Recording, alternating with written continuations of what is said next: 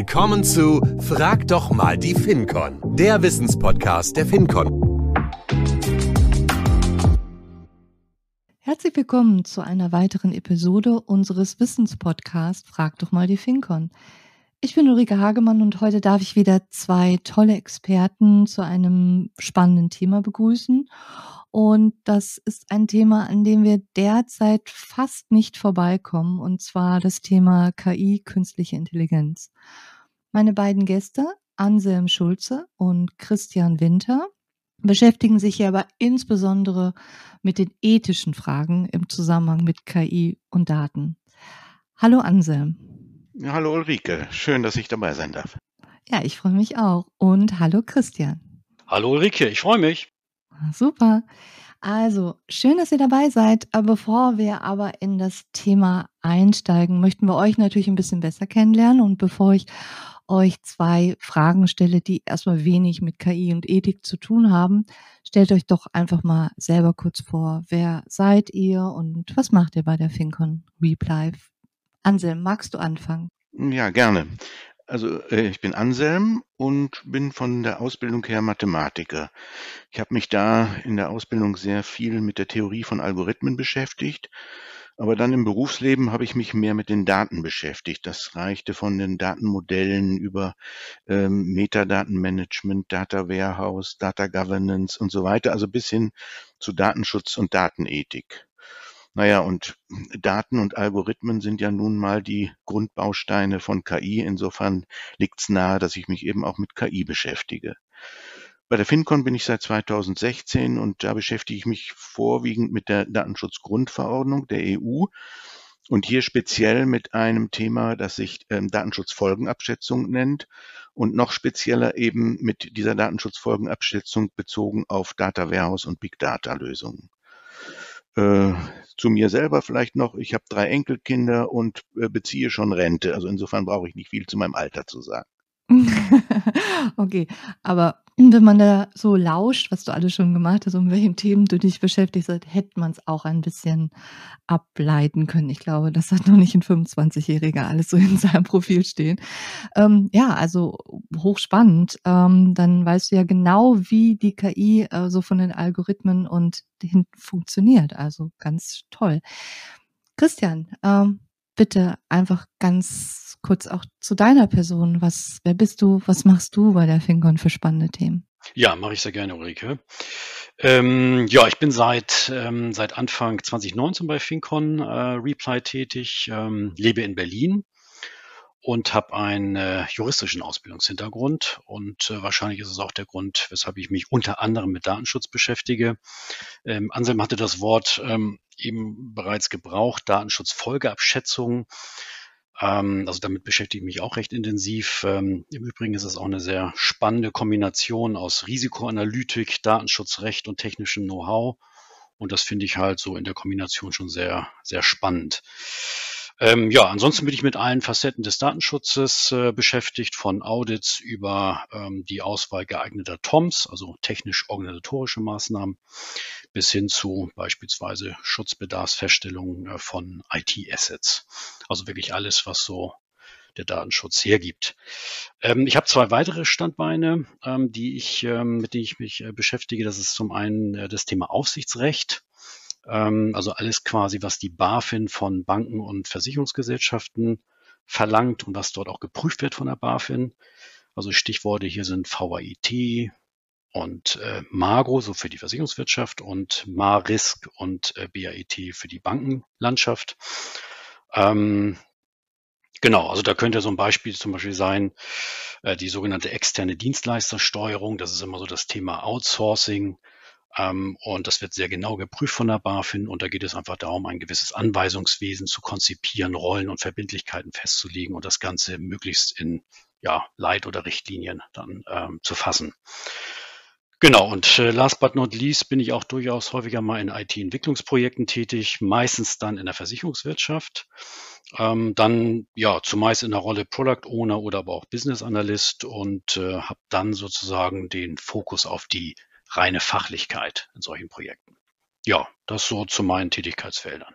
Ja, Für unsere Hörerinnen und Hörer ähm, ganz kurz ein kleiner Hinweis. Ähm, wir hatten gerade die letzte Episode, ging um BAT und VAT, das Aufsichtsrecht. An der Stelle unser Geschäftsführer Ingmar Blase und Kollege Sven Müller haben da ein bisschen ähm, was zu berichtet und ein paar Tipps und Tricks auch für Entscheider in Unternehmen, wenn es um das Thema Informationssicherheit und auch Informationsrisikomanagement geht. Also wer da noch mehr Interesse dran hat, genau an diesen Themenstellungen, einfach mal reinhören in die letzte Episode BAT und VET, aufsichtsrechtliche Grundlagen und Informationen. Ähm, ja, aber heute geht es ja ganz speziell um das Thema KI und da ethische Fragen.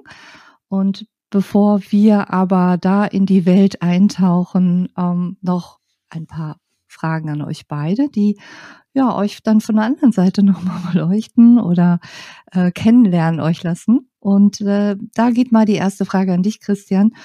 Welches Buch würdest du am liebsten erneut zum ersten Mal lesen? Ja, da muss ich tatsächlich gar nicht lange überlegen. Das wäre äh, die Bekenntnisse des Hochstaplers Felix Krull von Thomas Mann. Ähm, Habe ich, glaube ich, zweimal gelesen. Ich würde es ein drittes Mal gerne lesen wollen. Finde ich ein, ein tolles Buch.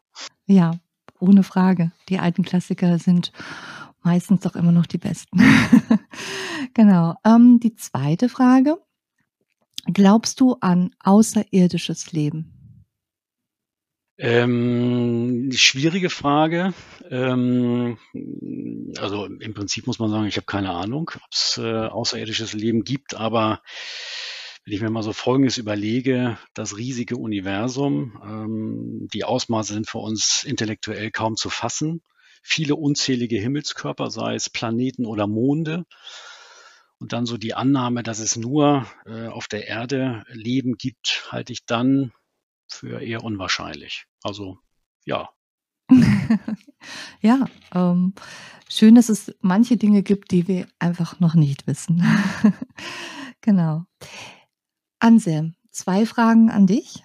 Und ähm, die erste Frage, würdest du eher 100 Jahre in der Zukunft oder 100 Jahre in die Vergangenheit reisen wollen?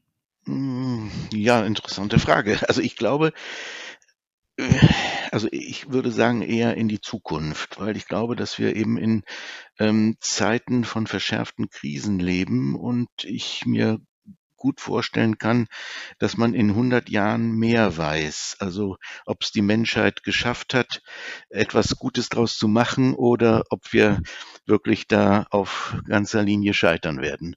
Und das wird man, denke ich, in 100 Jahren äh, gut erkennen können. Insofern bin ich neugierig, das zu wissen.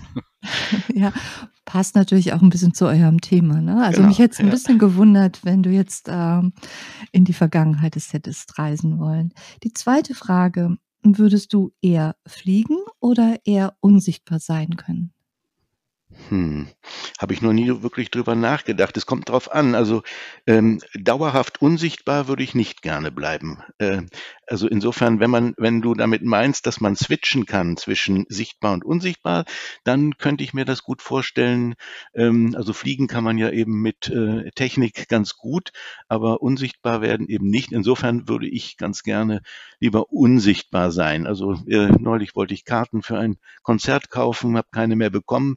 Ich glaube, wenn ich da kurz unsichtbar gewesen wäre, wäre ich auch reingekommen. Insofern äh, ja, stimmt. ist das, glaube ich, eine gute Lösung. Ich glaube, der Reiz ist größer unsichtbar sein zu können. Ja. Und äh, ja, also es ging natürlich darum, dass du switchen kannst, ganz klar. Okay, ja, jetzt haben unsere Hörer und Hörerinnen euch ein bisschen kennengelernt. Also A, was macht ihr bei der FinCon? Welche Projekte begleitet ihr? Welche Themen begleitet ihr? Ähm, wir steigen jetzt direkt ein und springen mal rein in das Thema künstliche Intelligenz. Ähm, wer sich jetzt noch nicht so intensiv damit beschäftigt hat, ähm, der ist sicherlich dankbar, dass ihr nochmal unsere Hörer und Hörerinnen abholt. Was verstehen wir eigentlich unter künstlicher Intelligenz und ähm, gibt es eine allgemeingültige Definition? Wer, vielleicht Christian, du mal einfach schon mal den Einstieg hier machen? Ja, mache ich gerne. Ähm, ja, du hast gerade schon gesagt, allgemeingültige Definition und das würde ich gleich mal aufgreifen. Die gibt es nämlich tatsächlich nicht. Also so eine, sag ich mal, amtliche Definition, die weltweit benutzt wird. Gibt es nicht. Äh, man könnte ein Stück weit sich den Entwurf des AI-Acts mal anschauen und dort mal nach der Begriffsbestimmung von KI suchen. Das wäre so meine Herangehensweise. Ja, wenn man das dann tut, dann könnte man KI sozusagen definieren als eine Software, die im Prinzip menschenähnliche Verhaltensweisen simuliert. Ja, in dem im Prinzip ähm, Entscheidungen getroffen werden, Empfehlungen abgegeben, aber auch Vorhersagen getroffen werden und Muster und Regeln erkannt werden. Also wirklich sehr menschenähnlich. Und das Ganze dann ähm, erfolgt ähm, oder wird ermöglicht durch Algorithmen und statistischen Modellen. Also das könnte so ein, ein erster Versuch sein, eine Begriffsbestimmung vorzunehmen. Die Grundidee von KI, um das vielleicht noch abzurunden, besteht letztlich darin, durch Maschinen eine Annäherung an wichtige Funktionen des menschlichen Gehirns zu schaffen. Das heißt, äh, es werden äh, ja, Tugenden oder Fähigkeiten wie Lernen, Urteilen und Problemlösen äh, simuliert. Und das ist letztendlich der Zweck von KI. Aber nochmals, also eine allgemeingültige Definition, die überall verwendet wird, gibt es zumindest derzeit nicht. Mhm. Ja, kann ich gleich auch nochmal einhaken. Also das stimmt natürlich. Ähm, äh, es gibt ja noch nicht mal eine ein, eindeutige Definition von äh, KI selbst, äh, von, von ähm, Intelligenz selbst. Also Intelligenz ist auch so ein Begriff, der nicht sauber definiert ist. Also insofern, glaube ich, ähm, hängt es schon daran, dass man auch keinen, natürlich keine äh, eindeutige Definition für künstliche Intelligenz hat. Ähm, was es allerdings gibt, sind natürlich ähm, unterschiedliche Klassifizierungen von KI. Also das gibt es schon. Da wird zum Beispiel unterschieden zwischen schwacher KI und starker KI. Und schwache KI ist eigentlich, sind eigentlich Algorithmen, die darauf trainiert sind, bestimmte Aufgaben auszuführen, die eigentlich nur Menschen bisher vorbehalten waren und äh, mit intelligentem Verhalten assoziiert werden. Da gibt es so Beispiele wie bei Schachspielen, Go-Spielen, aber auch bei Bilderkennung wie ähm, äh, zum Beispiel Hautkrebs oder sowas. Äh, da werden solche Algorithmen eingesetzt, die zum Teil sogar auch schon äh, besser sind als die Menschen. Mhm.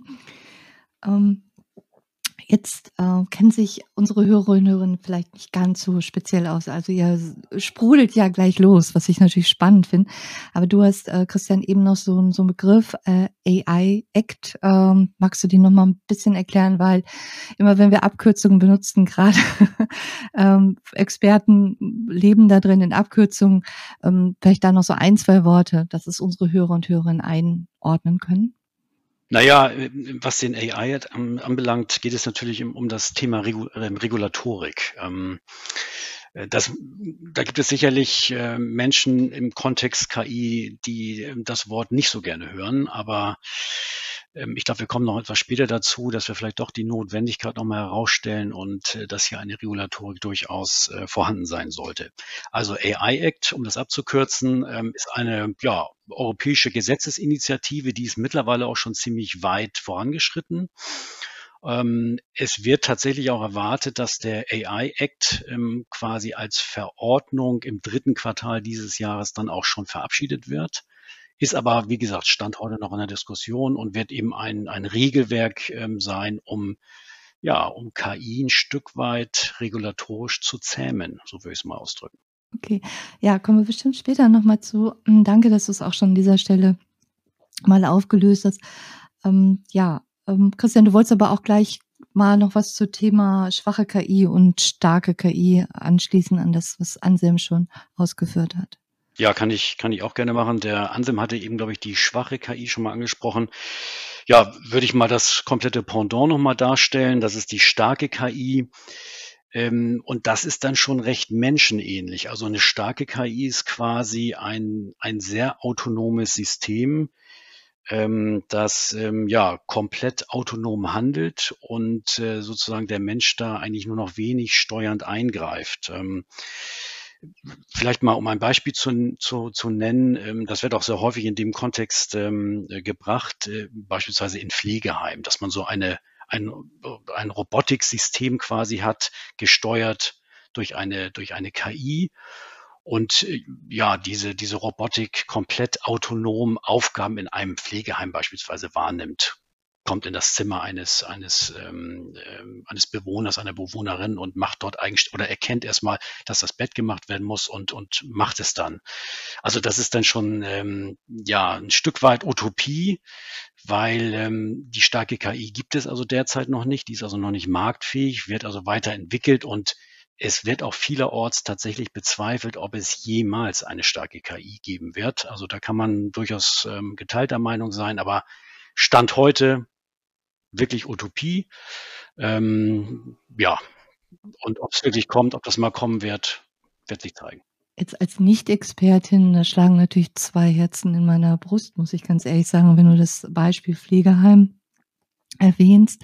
Äh, wir haben Pflegenotstand in Deutschland, das ist bekannt und da würden sich wahrscheinlich äh, viele Pfleger und Pflegerinnen eine helfende Hand wünschen äh, und ob es dann eine Maschine ist, aber der menschliche Faktor, ich glaube gerade in der Pflege, da bin ich doch ein bisschen unsicher, ob das eine KI dann leisten könnte, wirklich Wärme und Zuwendung, was ja jeder Mensch auch braucht. Ne? Ich glaube, das war auch, wo du gerade so gesagt hast, ob es dann wirklich so kommt. Ne? Also ja, also als Nicht-Expertin hm, bin ich gerade so ein bisschen äh, wirklich am Schwanken.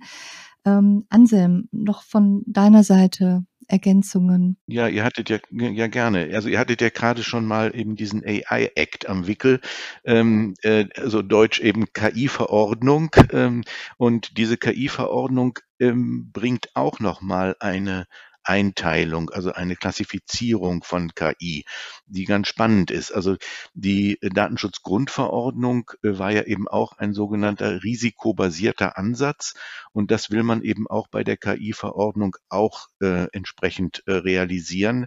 Und insofern hat man vier Risikoklassen definiert. Und äh, die erste Risikoklasse sind sozusagen unzulässige KI-Systeme. Das sind also KI-Systeme, die also inakzeptable Bedrohungen darstellen für die Grundrechte und Freiheiten der Einzelnen, aber eben auch der Gesellschaft natürlich. Und äh, die sollen dann eben in der EU oder in diesem äh, KI, in der KI-Verordnung verboten werden. Und dazu ein Beispiel vielleicht, das sind eben so autonome KI-gesteuerte Waffensysteme. Also die sollen verboten werden. Die zweite Gruppe, das sind, die ist relativ groß aus meiner Sicht, das sind die Hochrisiko-KI-Systeme. Und das sind KI-Systeme, die eben ein hohes Risiko für die Sicherheit, die Gesundheit oder eben auch die Grundwerte ähm, der einzelnen Person oder der Gesellschaft darstellen. Und ähm, das ist ein, ein typisches Beispiel, sind eben KI-Systeme, die zur autonomen Steuerung von Fahrzeugen verwendet werden zum Beispiel. Ja, also gab es ja auch schon Unfälle mit Todesfolgen und so weiter. Also insofern sind sie eine Gefahr für die Gesundheit in jedem Falle. Insofern gehören sie in diese Gruppe. Aber eben auch KI-Systeme in der Medizin, wenn sie eben beispielsweise bei der Diagnose unterstützen, äh, je autonomer sie das tun, umso risikoreicher sind sie sozusagen. Also das sind äh, Beispiele eben aus dieser zweiten Gruppe. Aber man kann vielleicht auch noch sagen, äh, weil wir, äh, so ein Thema, du hattest es vorhin angesprochen, wie ChatGPT, ähm, das wird auch zurzeit diskutiert in der EU, ob man das auch in die äh, Hochrisikoklasse äh, der KI-Systeme mit reinpackt. Ähm, die sind eigentlich sehr harmlos eigentlich. Äh, man spricht eben auch von General Purpose AI, aber sie sind ähm, doch können eben auch durch ähm, Fake News und so weiter durchaus auch ähm, ja größeren Schaden anrichten. Insofern ist man da noch in der Diskussion. Ja, kann ich mir vorstellen. Christian, du wolltest da gerade noch mal einhaken und Ergänzung vornehmen? Ich, ich wollte es noch mal abrunden, weil Anselm äh, von, von Verbots-KI beziehungsweise dann von den Hochrisiko-KI-Systemen gesprochen hatte. Und das finde ich erstmal, ja, vielleicht gar nicht mal so schwer einzuordnen. Es gibt aber auch die KI-Systeme, die ein mittleres Risiko darstellen. Und ähm, gut, komme ich zu den Schwierigkeiten, komme ich gleich. Aber erstmal, um so ein Bild zu bekommen, das könnten also beispielsweise ähm, Chatbots sein, die ein Online-Händler beispielsweise einsetzt ähm, und äh, ja, die so einen relativ eng umfassten Use Case abarbeiten. Beispielsweise eine, eine Warensendung ist beim, beim, beim äh, Kunden gar nicht angekommen und dieser Kunde möchte, dass diese Information jetzt in das System einsteuern, dem Online-Händler mitteilen, vielleicht auch noch eine spezielle Information bekommen. Also das könnte so ein Chatbot sein mit mittlerem Risiko, verarbeitet durchaus personenbezogene Daten, arbeitet aber einen eng umgrenzten Use Case ab und ist dann im, im Zweifel so ein, eine, ein KI-System mittleren Risikos. Die Schwierigkeit besteht darin, und jetzt versuche ich es nochmal abzurunden, ähm, die, das Unternehmen, das KI entwickelt später, muss ähm, ein Stück weit einschätzen können, ob es sich, ob ein, ob ein Hochrisiko-KI-System entwickelt wird oder ein KI-System mittleren Risikos beispielsweise. Und ich glaube, das wird in vielen Einzelfällen nicht so ganz einfach werden. Und eine Lösung kann auf keinen Fall oder ist meist nicht praktikabel, dass man dann also immer entwickelnde KI-Systeme im Zweifel ins Hochrisiko verordnet, damit man auf der sicheren Seite ist. Also das kann, glaube ich, keine Lösung sein. Also derzeit, was so den, den KI-Act anbelangt, ist äh, die Abgrenzung zwischen dem Hochrisiko-KI-System und den KI-System mittleren Risikos etwas schwierig. Ja, das kann ich mir vorstellen. Aber wenn man es natürlich wahrscheinlich per se in Hochrisiko einstufen würde, dann würden wir natürlich wahrscheinlich manche Innovation auch stoppen an der Stelle. Ne? Das kann ja wahrscheinlich gerade nicht die Lösung sein. Ähm, aber jetzt hatten wir schon mittleres, unzulässiges Hochrisiko. Gibt es denn auch geringes Risiko? Ja, gibt es in der Tat, äh, oder besser gesagt ja und nein. Also es gibt grundsätzlich auf dem Markt ähm, KI-Systeme geringen Risikos, um ein Beispiel zu nennen kennen, denke denk ich mal, recht viele, Netflix und, und Spotify. Diese Vorschläge aufgrund des Sehverhaltens oder des Hörverhaltens des, des Kunden, dass also weitere Vorschläge gemacht werden. Also das sind im Zweifel KI-Systeme mit geringem Risiko, sind in diesem in diesem avisierten äh, KI-Act oder AI-Act ähm, ähm, werden dort nicht geregelt, also fallen da komplett raus müssen allerdings ähm, normale Compliance-Anforderungen erfüllen. Beispielsweise DSGVO sollten da ähm, personenbezogene Daten verarbeitet werden. Das ja, aber der, die KI-Verordnung würde da hier rausfallen. Stimmt, aber als Nutzer sage ich jetzt mal, ich finde das manchmal hochspannend, was mir da vorgeschlagen wird an alternativer Musik und äh, schätze das auch. Ich bin da vielleicht wirklich immer sehr blauäugig unterwegs und äh, finde das klasse. Anselm, du lachst schon. Ne? Ja.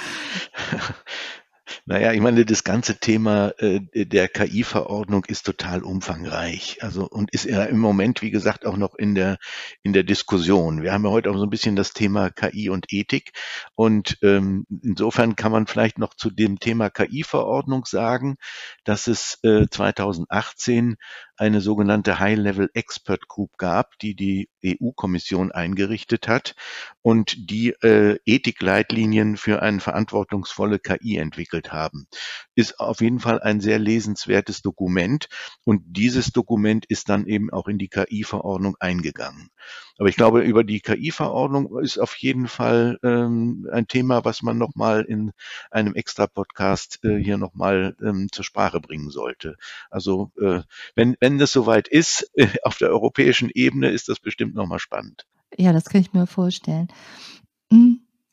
Wir haben jetzt so ein bisschen über Erwartungen. Ich habe mal so ein bisschen aus meiner Sicht als Nutzer, wo ich es auch gut finde, dass ich zum Beispiel Vorschläge für Musik oder auch Filme bekomme. Aber hm, also was ich so erlebe, auch was so in den sozialen Medien und in der Presse ähm, stattfindet, ist eine große Erwartungshaltung, erkenne ich. Aber natürlich auf der anderen Seite gibt es ja auch immer wieder Kritiker, Befürchtungen, schafft die KI uns ab? Also KI und die Arbeitswelt. Ähm, vielleicht schauen wir da mal ein bisschen rein und gehen mal äh, überzogene Erwartungen, übertriebene Befürchtungen. Ähm, schöner Titel für unsere Podcast-Episode hier. Hm, wer was, was würdet ihr sagen? Wie würdet ihr die Auswirkungen auf den Arbeitsmarkt bewerten? Ähm, sind Auswertungen zu erwarten? Wird sich KI als Arbeitsmittel erweisen, die möglicherweise hilfreich ist oder sogar den Arbeitsmarkt grundsätzlich verändern? Wie ist da eure Einschätzung? Ja, ich, ich würde mich da mal ganz, ganz vorsichtig rantasten an die Frage. Ähm, also, dass es Auswirkungen dass die KI Auswirkungen auf den Arbeitsmarkt haben wird, äh, ich ich glaube, ja, das kann man, ähm, zweifelsohne wohl behaupten. Die Frage ist natürlich wie. Das ist, ähm, schwer zu prognostizieren. Ähm, ich würde einfach mal so drei Thesen in den Raum stellen. Ähm, da geht es erstmal um das Thema Routinetätigkeiten. Also ich glaube, wenn es um, um Routinetätigkeiten geht, wird KI diese zunehmend übernehmen. Das ist auch, ähm, auch heute schon so. Ähm, in der Medizin beispielsweise werden also ähm, oftmals äh, schon Röntgenbilder ähm, analysiert und ausgewertet durch KI-Systeme. Was also früher das ärztliche Fachpersonal erledigt hat, äh, macht heute größtenteils, oder na, größtenteils nicht, aber teilweise schon eine KI. Also ich hoffe, ähm, mein Arzt guckt auch immer noch mal drauf, Christian. Wollen wir mal hoffen. Wollen wir mal hoffen. Aber ich, ich glaube, die KI, die kann das auch ganz gut. Also okay. ähm, da habe ich eigentlich äh, durchaus Echt? Zutrauen. Ähm, okay, sehr gut. Ja. Also jedenfalls, ähm, genau, das könnten so Routine-Tätigkeiten äh, sein, die die KI übernimmt. Ähm, und wenn man dann sich überlegt, die KI wird ja nicht nur in der Medizin eingesetzt, sondern wirklich in allen Branchen, Fertigung, Automobil, Finanzdienstleistungen, Banken, Versicherungen, dann, ähm, dann werden Routinetätigkeiten, die da anfallen, zunehmend durch KI ähm, ähm, übernommen. Also das, da, das glaube ich schon. Wenn dem dann so ist, das wäre These zwei, ähm, wird es ja auch ein Stück weit dass die, die Skills oder die Fähigkeiten der, der Belegschaft ein Stück weit verändern, denn die müssen so ein Stück weit ja mit der KI auch arbeiten können, die einsetzen, die vielleicht auch ein bisschen steuern und vor allen Dingen auch, auch verstehen. Das heißt, ähm, ich würde mal vermuten, dass ein Stück weit eine höhere Qualifikation erforderlich ist äh, im Bereich so technische Skills, so eine KI besser zu verstehen und auch zu, zu managen. These. Und last but not least würde ich mal behaupten, es trifft vorrangig die Wissensarbeiter. Also wenn ich mir mal so in meine Heimat mich mal umschaue, das sind so kleine Handwerksbetriebe, recht viele sogar, Malermeister, Malermeisterin, ähm, äh, Dachdecker etc., dann würde ich die jetzt ähm, von der KI erstmal ja unberührt lassen wollen. Also würde mir die ähm, Fantasie fehlen, da es ja eine starke KI Robotik, Robotiksysteme erstmal noch nicht geben wird. Also es betrifft tatsächlich die Wissensarbeiter. Ja, das wären so meine drei Thesen dazu. Ja, oh, spannend.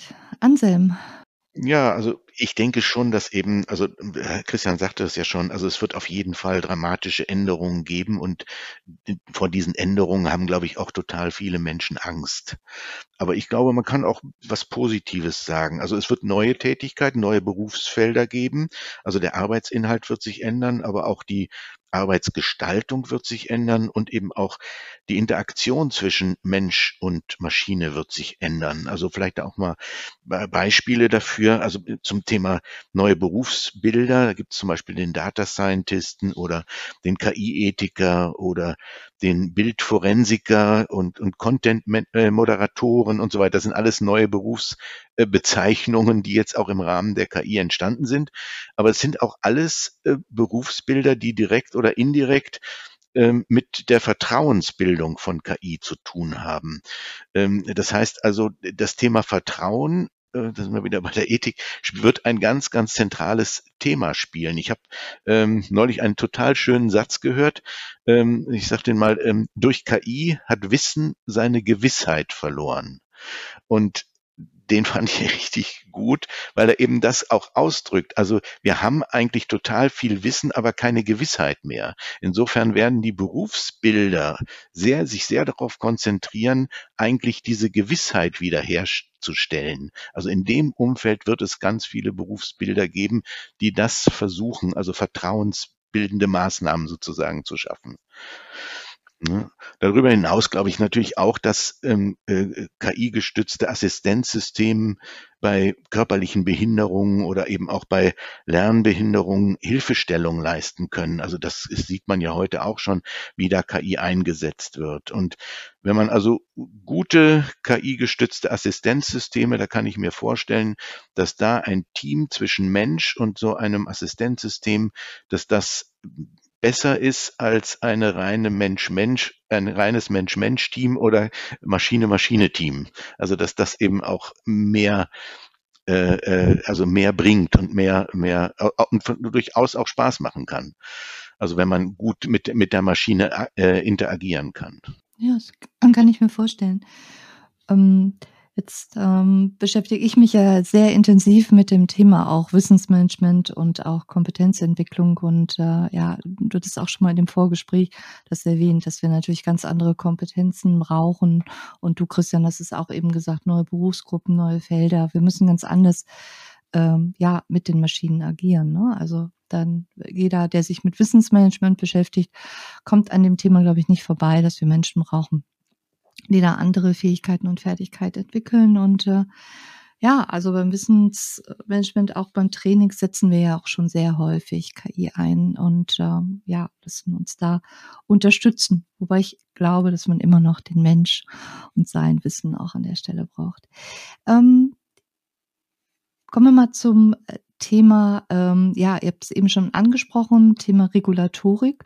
Ihr sprach das bereits an. Ich habe es auch eben schon mal eingekriegt, was heißt AI Act und äh, warum brauchen wir neben der DSGV denn noch weitere Regulierungen? Ähm, und wir hatten eben das Thema auch schon mal Innovation, wenn das zu zu sehr äh, die Regulatorik spricht, werden wir da nicht die Innovationsbremse dann auslösen oder wird das nicht als Innovationsbremse dann wahrgenommen von Menschen, die gerade tolle Ideen haben auf dem Gebiet. Ähm, wie seht ihr das, Anselm? Ja, also ja, die DSGVO, also die Datenschutzgrundverordnung, gilt ja immer, wenn personenbezogene Daten im Spiel sind.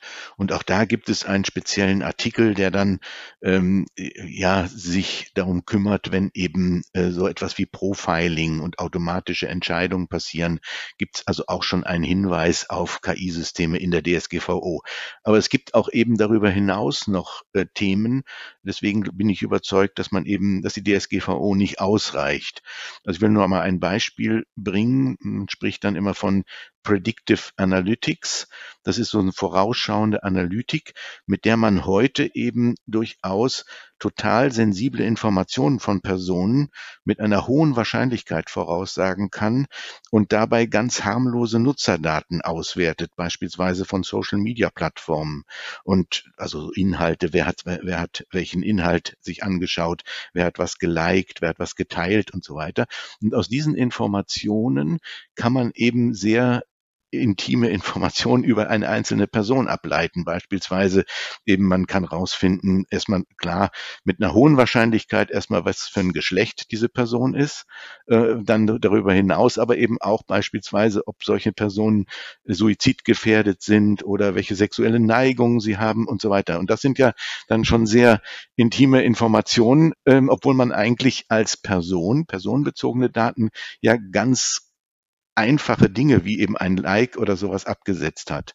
Und diese Verbindung zwischen im Grunde ähm, großen Datenmengen und den, den psychologischen sozusagen Erkenntnissen, die man dann aus diesen Daten ziehen kann, führen eben dann zu solchen ähm, äh, Erkenntnissen und das ist durchaus äh, regulationsbedürftig, sage ich mal. Also insofern braucht man mehr als äh, die DSGVO.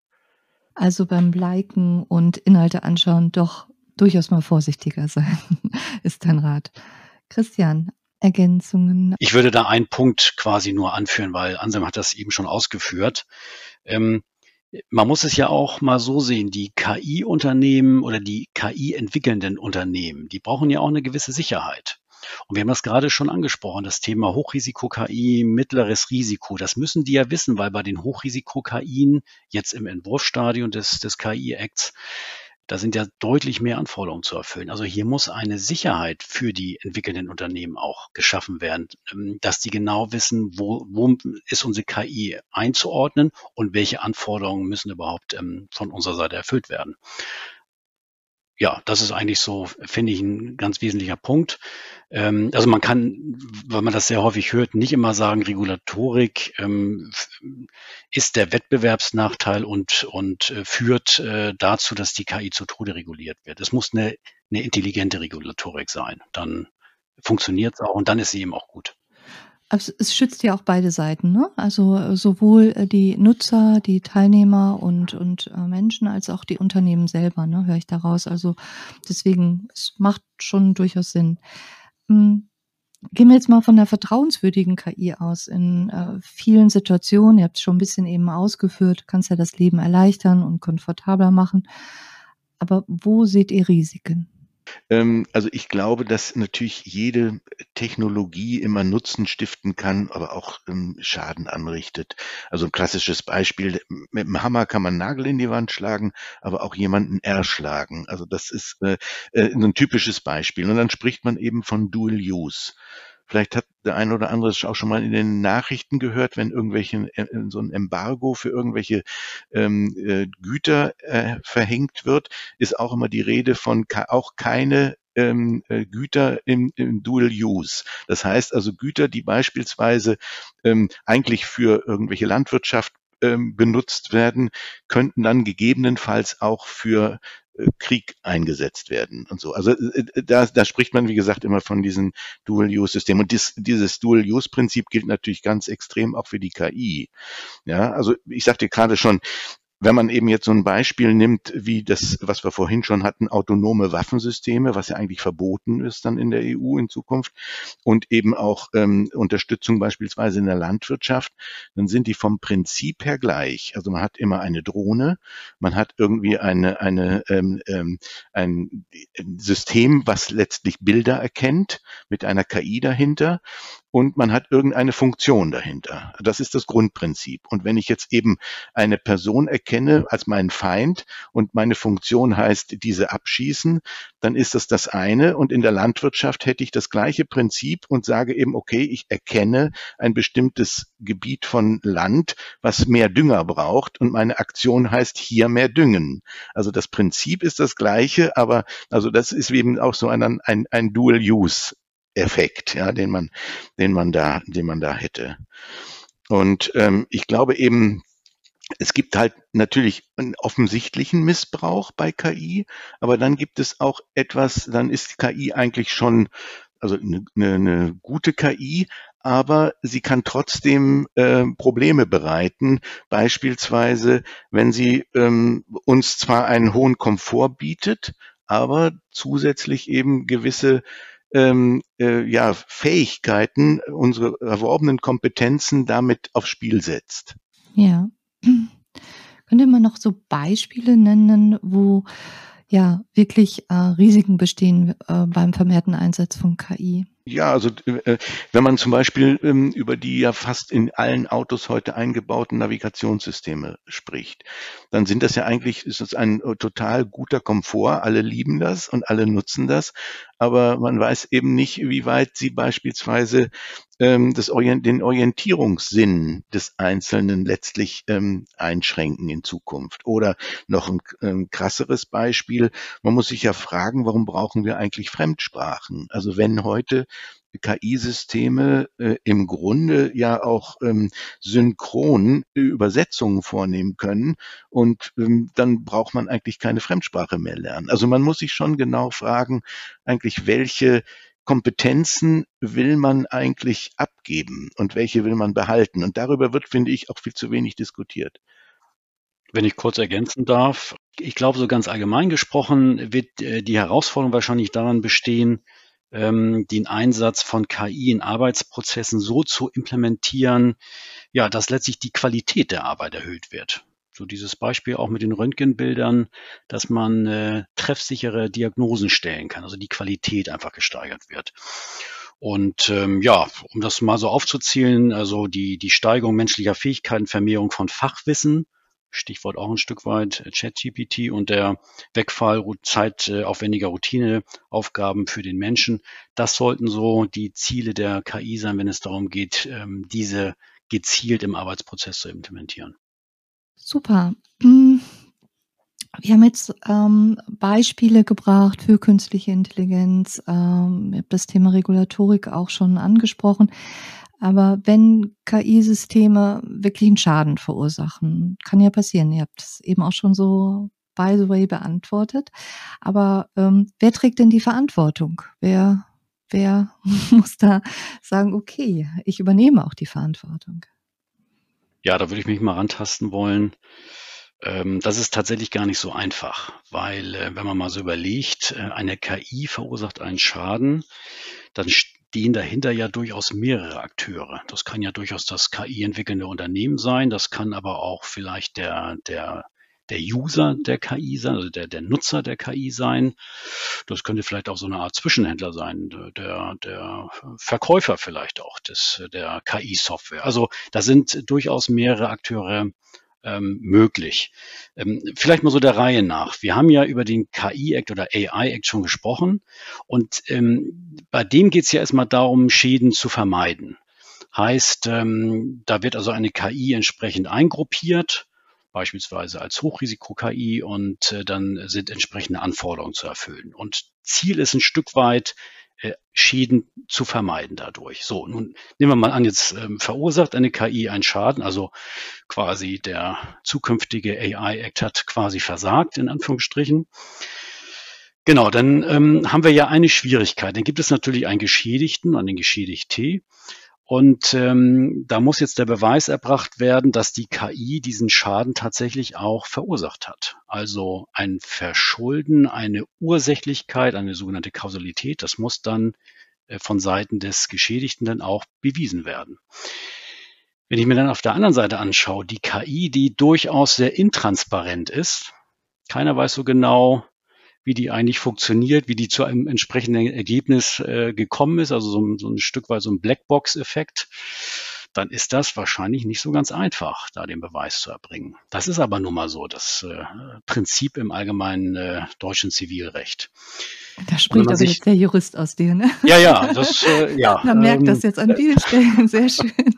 Ist ja auch ein spannendes Thema. Es, da schlägt dein Juristenherz. Ja, es ist natürlich auch ein spannendes Thema. Also äh, man sieht da schon, was das Thema KI anbelangt, da ist der Gesetzgeber durchaus noch gefordert. Und das, es gibt auch mittlerweile Initiativen auf europäischer Ebene allerdings, ähm, es wird über eine Richtlinie nachgedacht zur KI-Haftung tatsächlich. Wann die kommen wird, ist noch ungewiss, aber äh, ist äh, intensiv in der, in der Diskussion. Und es wird tatsächlich auch über eine neue Richtlinie zur Novellierung des Produkthaftungsgesetzes ähm, ähm, nachgedacht. Da würde dann quasi, ähm, würden KI-Systeme möglicherweise mit reinfallen, also ins Produkthaftungsrecht. Also da gibt es Initiativen. Man weiß noch nicht, wann das alles kommen wird, aber die Notwendigkeit besteht da auch. Und wenn das denn kommt aus, ähm, aus Brüssel, dann glaube ich, sind da die Weichen auch ähm, richtig gestellt. Ja, ist immer schwierig, wenn der erste Schaden da ist. Ne? Dann wird es natürlich wahrscheinlich immer erst schwierig und ähm, da will man jetzt wahrscheinlich im Vorfeld auch schon mal Richtlinien äh, schaffen. Hm, aber nichtsdestotrotz ist ja KI ein Hype-Thema. Ne? Also wir haben eben schon gesagt, wir kommen nicht da vorbei. Es wird als Problemlöser gesehen, so für auch globale Herausforderungen wie Klimawandel, Ernährung, demografischer Wandel. Also überall wird ja das Thema KI jetzt äh, herangezogen. Instabiles Finanzsystem. Wir begleiten Banken und Versicherungen projekttechnisch und ähm, ja auch die Endlichkeit von Ressourcen. Wie ist eure Einschätzung da? Und ja, was sagt denn Stichwort Ethik? Was sagt der Ethikrat dazu? Also ich sage mal so, wir bei uns sind erstmal sehr davon überzeugt, ähm, dass äh, KI bei der äh, Bewältigung der, ich sag mal, aktuellen Probleme schon eine wichtige Rolle spielen wird. Und äh, wir sind auch davon überzeugt, äh, ohne Zweifel, dass es viele gute und neue Geschäftsmodelle mit und durch KI geben wird, die uns als Gesellschaft auch durchaus vorantreiben. Ähm, das sieht im Übrigen auch der Ethikrat so. Mal so drei Stichpunkte zu nennen. Das ist einmal die größere Autonomie und Mobilität für ältere und behinderte Menschen, also wieder das Thema, was wir vorhin schon äh, kurz äh, angerissen hatten. Die bessere Diagnostik bei Krankheiten wie Krebs, das hatten wir auch schon gesagt. Und äh, der Ethikrat äh, sieht auch im Bildungswesen eine ähm, hilfreiche Unterstützung und Entlastung ähm, durch KI, also nicht nur im Bildungswesen, sondern auch tatsächlich in der öffentlichen Verwaltung. Genau, ja, aber ich meine, die Ethik besteht ja gerade eben immer im Abwägen.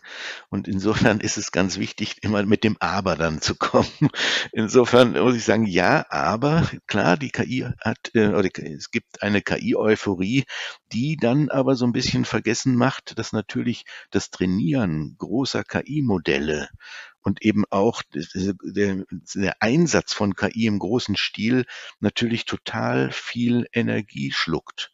Ich möchte nicht wissen, wie viel beispielsweise jetzt bei ähm, OpenAI an Energiekosten durch ChatGPT entstanden sind. Also das sind extrem hohe Kosten und ich glaube, auf die guckt man nicht unbedingt gerne. Also insofern ist das auch immer wichtig, dass man sowas schon eigentlich bei der Entwicklung von KI-Systemen mitdenkt. Und da gibt es auch Ansätze durchaus, also wie beispielsweise Value Sensitive Design sind Konzepte, wo man eben schon in der Designphase eigentlich überlegt, welche Werte sind mir eigentlich wichtig. Und da ist eben die Frage, ist Nachhaltigkeit wichtig und so weiter. Und dann muss man natürlich entsprechend agieren und sagen, okay, meine Software, mein KI-System darf nur mit erneuerbaren Energien zum Beispiel betrieben werden oder wie auch immer. Also da muss man natürlich dann eben Lösungen finden, genau für solche Fragen. Wir haben jetzt äh, ja viel über, wo KI unterstützen kann, viel, äh, wo es auch gehypt wird, wo auch an der Stelle ähm, ja KI wirklich auch jetzt schon sehr hilfreich ist. Aber es gibt ja auch ähm, durchaus die Skepsis gegenüber der neuen Technologie und KI. Und ähm, vielleicht aus eurer Sicht, woher kommt diese Skepsis? Ja, also ich glaube, dass diese fehlende Akzeptanz mit dem fehlenden Vertrauen korreliert. Also das glaube ich, ähm, das Vertrauen ist eigentlich so eine Art Währung, die, ähm, man auf der einen Seite dem der KI Vertrauen äh, gegenüber schenken muss, aber man muss eben auf der anderen Seite dieses Vertrauen auch aufbauen. Und, und das ist halt ähm, ein wichtiger Punkt. Ohne Vertrauen, wir hatten ja eben schon gesehen, was es alles gibt jetzt ähm, äh, durch äh, falsche Bilder, die durch äh, KI erzeugt werden können, äh, falsche Texte, die durch KI entstehen können und so weiter. Und da zu sagen, also das, äh, wem vertraue ich eigentlich? Also das ist, glaube ich, ein ganz entscheidender Punkt. Insofern ist halt Transparenz, Interpretierbarkeit, Erklärbarkeit wichtige Werte, die eben in, bei dem Design von KI-Systemen mit einer Rolle spielen müssen. Und da gibt es auch solche Konzepte wie Explainable AI, wo man eben versucht, diese Blackbox, die halt äh, immer besteht, wenn man eben mit äh, solchen äh, lernenden Systemen arbeitet, ähm, die auch aufzubrechen, dass man eben wirklich äh, dann weiß, okay, ich ähm, äh, habe jetzt hier ähm, meine Erkenntnis aufgrund von den und den Grundlagen erworben. Und das äh, ist beispielsweise bei ChatGPT nicht der Fall. Also da kriegt man irgendwas geboten und weiß gar nicht, woher es kommt. Ja, um, du hast es eigentlich schon gesagt. Ähm, Thema Transparenz, da hänge ich mich immer so ein Stück weit aus, dass ähm, der, der Verwender oder der, derjenige, der Informationen erhält durch eine KI, nicht weiß, wie die zustande gekommen ist, also Intransparenz versteht nicht so richtig, wie die KI funktioniert. Und das ist letztlich auch, was der Ethikrat ähm, fordert. Also eben eine, eine Transparenz, eine Erklärbarkeit und eine Nachvollziehbarkeit von KI. Und insofern geht die Forderung so ein Stück weit in Richtung KI-entwickelnde Unternehmen, dass die entsprechende Standards auch festlegen müssen, wie weit sie denn eine Transparenz letztendlich bieten, äh, dass eben auch der, der Nutzer, die Nutzerin von KI versteht, wie entsprechende oder wie gewisse Entscheidungen überhaupt zustande gekommen sind. Ja, aber äh, es kommt wieder mein Aber. weil natürlich. Anselm, du ähm, und dein Aber. mit meinem Aber, genau. Nee, weil eben wirklich ähm, sowas wie Berufsgeheimnisse und Urheberrecht durchaus auch dem Transparenzgedanken entgegenstehen. Also das ist auch dann wieder eine Abwägungsfrage und man muss, glaube ich, Transparenz auch immer dann im Anwendungskontext betrachten. Das ist also mein Aber. ja, aber wir sind schon sehr weit fortgeschritten in unserer Episode und ich hoffe, unsere Hörer und Hörerinnen finden es genauso spannend wie ich. Und ähm, ich finde es aber auch an der Stelle mal wichtig. Ähm, wir haben jetzt sehr viel Pro, Contra, äh, viele ähm, Punkte schon rausgearbeitet, wo es durchaus Sinn macht. Aber was ist so ein Fazit, ein Resümee aus eurer Sicht? Ähm, und ich verspreche dir, Anselm, wir treffen uns hier nochmal bei Frag doch mal die FinCon, weil ich glaube, es ist noch viel, viel, was wir da besprechen können. Und auch wenn der Ethikrat nochmal getagt hat. Also, was würdet ihr Unternehmen raten? Was ist so Tipps an die Unternehmen? Ja, also ich glaube, dass es aus meiner Sicht wichtig ist, so eine wirklich äh, kritisch konstruktive Perspektive da einzunehmen. Also ich glaube, diese mittlerweile etablierten äh, KI-Narrative, will ich sie mal nennen, nämlich von den überzogenen und unreflektierten Erwartungen kommen meistens eben auch aus irgendwelchen Science-Fiction-Filmen, wo man da äh, Dinge gesehen hat, wo man denkt, ah, das ist KI, aha. Also von da bis eben eben auch zu übertriebenen Befürchtungen. Das glaube ich, das muss dieses äh, Narrativ muss man glaube ich äh, mal lassen und da müssen eben Unternehmen wirklich darauf achten, dass sie auch ihrer Verantwortung bewusst werden, wenn sie KI-Systeme einsetzen oder auch KI-Systeme entwickeln. Ja, also das ist, ähm, da, da, muss man eben gucken, dass man da entsprechend vielleicht auch mal Ethikgrundsätze, also digitale Ethikgrundsätze formuliert, die natürlich dann auch mit den Unternehmensgrundsätzen im Einklang stehen müssen, aber dass man erstmal damit anfängt und sagt, was ist uns wichtig, welche Werte sind uns wichtig, ähm, dass die eben in solchen Innovationsprozessen, wo KI eine Rolle spielt, auch greifen. Mhm. Christian, von deiner Seite? Ja, ich glaube, dass eine KI, ähm, die letzten Endes auf einer Ethik beruht, ähm, die Vertrauen, Fairness, Sicherheit und Verlässlichkeit ähm, setzt, den Datenschutz, Ansam hatte es schon angesprochen, gewährleistet und letztendlich so die europäischen Werte wahrt, im, im Markt schlichtweg ähm, erfolgreich sein wird. Ähm, aber es, es geht letztlich dann doch nicht nur um Wettbewerb. Es geht eben auch darum, dass ähm, dass äh, ja so, dass wir letztlich eine eine lebenswerte Zukunft gestalten sollten und äh, also in der Hoffnung, dass einerseits die wettbewerbsrechtlichen oder die, ja die wettbewerbsrechtlichen Erfordernisse, aber auch ähm, die ethischen Grundlage dafür, eine lebenswerte Zukunft haben zu wollen durch KI und mit KI dazu führt, dass die europäischen Werte dann eben auch äh, berücksichtigt und gelebt werden. Ja. Ja, du sagtest ja gerade. noch von dir, Anselm. Ja, du, nun, du sagtest ja gerade eben, äh, was würden wir Unternehmen raten? Genau. Und ich genau. glaube eben neben diesen Ethikgrundsätzen, die man vielleicht formulieren sollte, also für die digitale Ethik, sollte man vielleicht auch wirklich einen äh, Chief Ethic Officer einsetzen oder eben ein Ethikboard etablieren. Das machen also viele Unternehmen bereits, dass sie so ein Ethikboard haben, was dann eben auch eingesetzt wird bei ähm, Entwicklungsprozessen, wo man eben KI-Systeme entweder einsetzt oder selbst entwickelt. Und ähm, auf, dann kann man eben in den Designprozessen ähm, diese Ethik-Leitlinie, die man dann vielleicht erstellt hat, dann eben auch entsprechend zugrunde legen. Und dann eben, sind wir wieder bei unserem Thema Folgenabschätzung, nicht im Sinne jetzt einer Datenschutzfolgenabschätzung, sondern einer Risikofolgenabschätzung. Also was für Risiken könnte meine KI im Einsatz oder in der Entwicklung dann wirklich bedeuten? Und da muss man, glaube ich, dann ähm, alle Werte mit ins Spiel bringen und nicht nur sozusagen die Werte, die man so kennt, ähm, schneller, besser, höher und so weiter, sondern eben alle Werte. Ja. Du schaffst eine neue Position, Chief Ethic Officer. Das finde ich erstmal toll.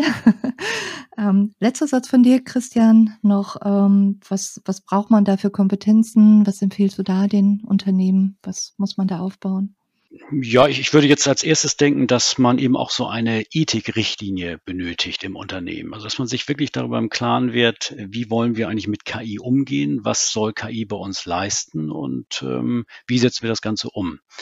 Wichtig ist natürlich dann, dass so eine KI-Richtlinie, wenn man sie denn hat, also eine KI-Ethikrichtlinie, so wie ich sie mal nenne, dann nicht im, im sag's in Anführungsstrichen mal, im, im Compliance-Ordner verschwindet, sondern dann wirklich auch ja, aktiv gelebt wird im Unternehmen. Also, und nicht nur, ich sag mal, vom, vom Management, sondern wirklich von der gesamten Belegschaft. Das wär, wäre wichtig und dann, dann funktioniert es auch. Aber es ist ja wie immer im Leben, ne? Das, was man sich vorgenommen hat, auch wirklich konsequent umsetzen und äh, nicht nur in einem schönen Skript oder Ordner äh, versenken. Ja, also, liebe Hörerinnen und Hörer, es war eine etwas oder ist eine etwas längere Episode geworden und ähm, aber ich finde es super spannend. Äh, Dankeschön, Anselm. Danke, Christian. Ich glaube, wir könnten jetzt noch eine Stunde und ihr hättet noch so viel, was ihr äh, unseren äh, Hörern und Hörern mitnehmen könnt, mitgeben könntet.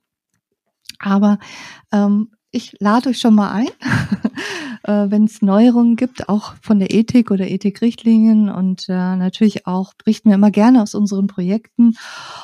Aber liebe Hörer und Hörerinnen, wenn ihr Fragen habt, ähm, Anselm und Christian, kontaktiert uns. Äh, ich glaube, ihr beantwortet die Fragen auch gerne direkt, wer sich mit dem Thema beschäftigt. Also dran vorbeikommen können wir im Moment nicht. Äh, ich glaube, es ist ein sehr spannendes Thema, aber es ist auch, ihr habt das ausgeführt, äh, nicht ganz äh, so profan, wie man sich das so vorstellt. Ähm, Mensch und Maschine und da gibt es viel zu berücksichtigen und ich sage Danke an der Stelle, hat mich total gefreut und ich würde mal sagen, tschüss.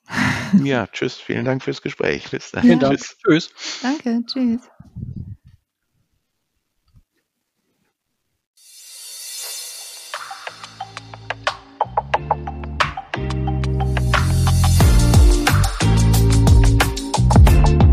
Das war Frag doch mal die FinCon mit den Expertinnen und Experten der FinCon. Wir lieben Umsetzung.